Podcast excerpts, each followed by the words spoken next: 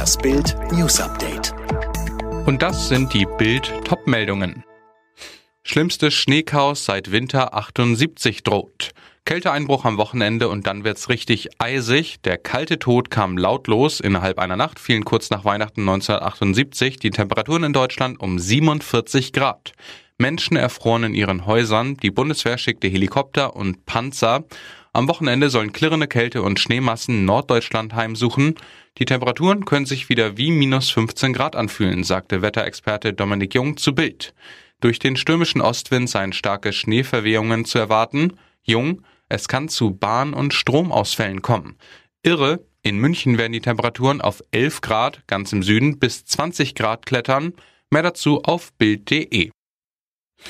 Plötzlich verstorben mit 55 Jahren, der Arzt, der Nawalny rettete, ist tot. Mit Bedauern teilen wir Ihnen mit, dass der stellvertretende Chefarzt für Anästhesiologie und Reanimation plötzlich verstorben ist. So lautet die offizielle Erklärung einer Klinik in Omsk. Was nicht daraus hervorgeht, der Verstorbene ist der Mann, der Alexei Nawalny das Leben gerettet hat. In der Erklärung der Klinik steht keine Todesursache. Wie die Daily Mail berichtet, soll der 55-Jährige eine Herzattacke erlitten haben. Immer wieder kommen Oppositionelle und Menschen in ihrem Umfeld in Russland unter mysteriösen Umständen ums Leben. Nawalny selbst war dem Tod nur knapp entkommen.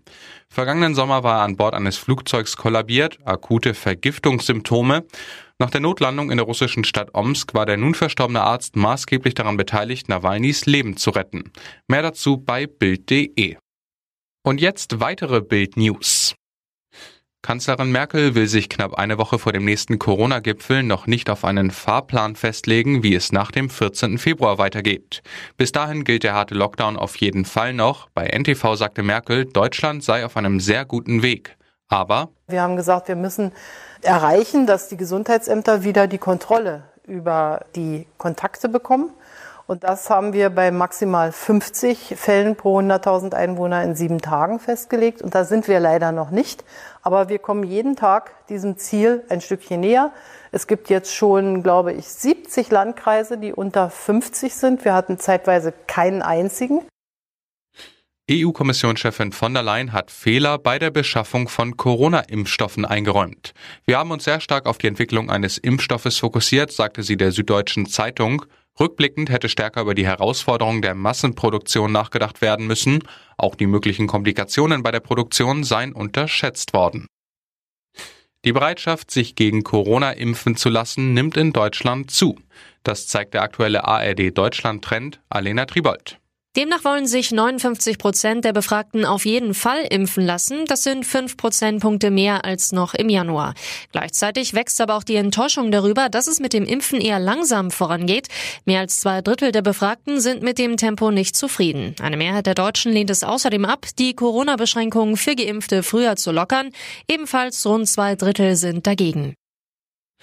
US-Präsident Biden hat den von Vorgänger Trump geplanten US-Truppenabzug aus Deutschland erstmal gestoppt.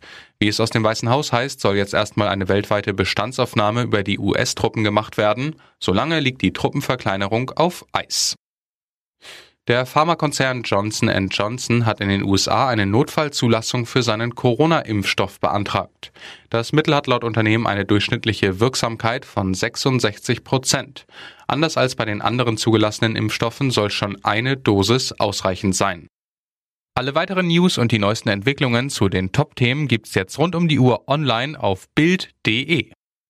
Übrigens, Bild hat einen eigenen Skill, der täglich das Neueste vom FC Bayern München sendet, direkt gesprochen von den Bayern-Reporter. Sag einfach, Alexa, öffne den Bayern-Buddy.